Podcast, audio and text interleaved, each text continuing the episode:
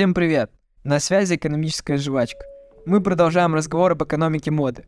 Вы еще не устали слушать про люксовые бренды одежды? Ну что ж, можете выдохнуть, потому что тема сегодняшнего выпуска PVH Corporation. Это компания, объединяющая бренды более низкого ценового сегмента, но не менее интересная, чем предыдущие. PVH – это глобальная американская корпорация по производству одежды, созданная в 1881 году. Она владеет такими известными брендами, как Tommy Hilfiger, Calvin Klein, True Co., лицензирует Michael Kors и многие другие. По громким названиям можно подумать, что эта компания занимается производством одежды премиум класс. Но на самом деле у PVH различный ценовой сегмент.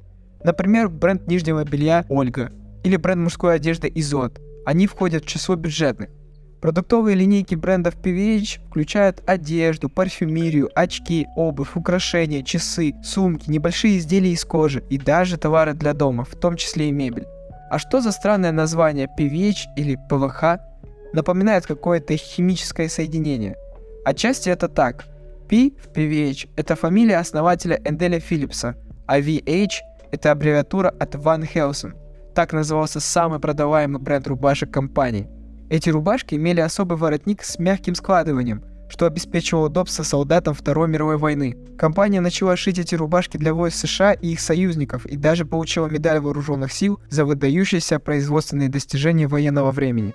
Среди крупных сделок PVH можно отметить приобретение легендарного Calvin Klein в 2003 году. Спустя 10 лет, в 2013 году компания купила и Varnaka Group, текстильную корпорацию, производящую линии нижнего белья для Calvin Klein. Это позволило PVH укрепить контроль над брендом. Среди других крупных сделок можно выделить приобретение Tommy Hilfiger в 2010 году и True Co в 2017. Итак, новые бренды выкуплены, а как теперь распределять продукцию? PVH поставляет товары в крупные универмаги как среднего, так и высокого класса, а также онлайн-ритейл Amazon. Об этой компании, кстати, у экономической жвачки есть отдельный выпуск. Советуем послушать. Также PVH продает свою продукцию напрямую через аутлеты, магазины, в котором фирменные товары часто продаются по сниженным ценам. Ну что ж, теперь поговорим о цифрах.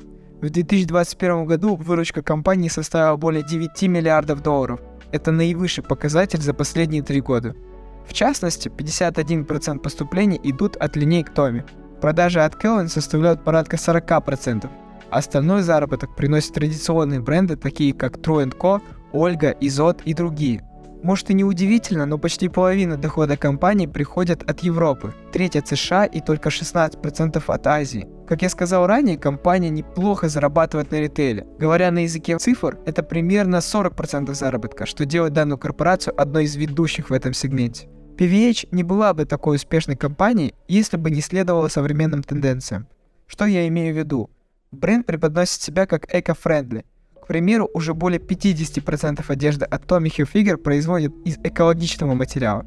Да, теперь если ты эко-активист, можешь спокойно брать себе одежду от Tommy. Цены, конечно, кусаются, так как бренд находится в достаточно высоком ценовом сегменте. Разумеется, это не Zara, Paulbir или Бершка, где можно взять одежду по относительно низкой цене, но и Tommy, не хухры-мухры.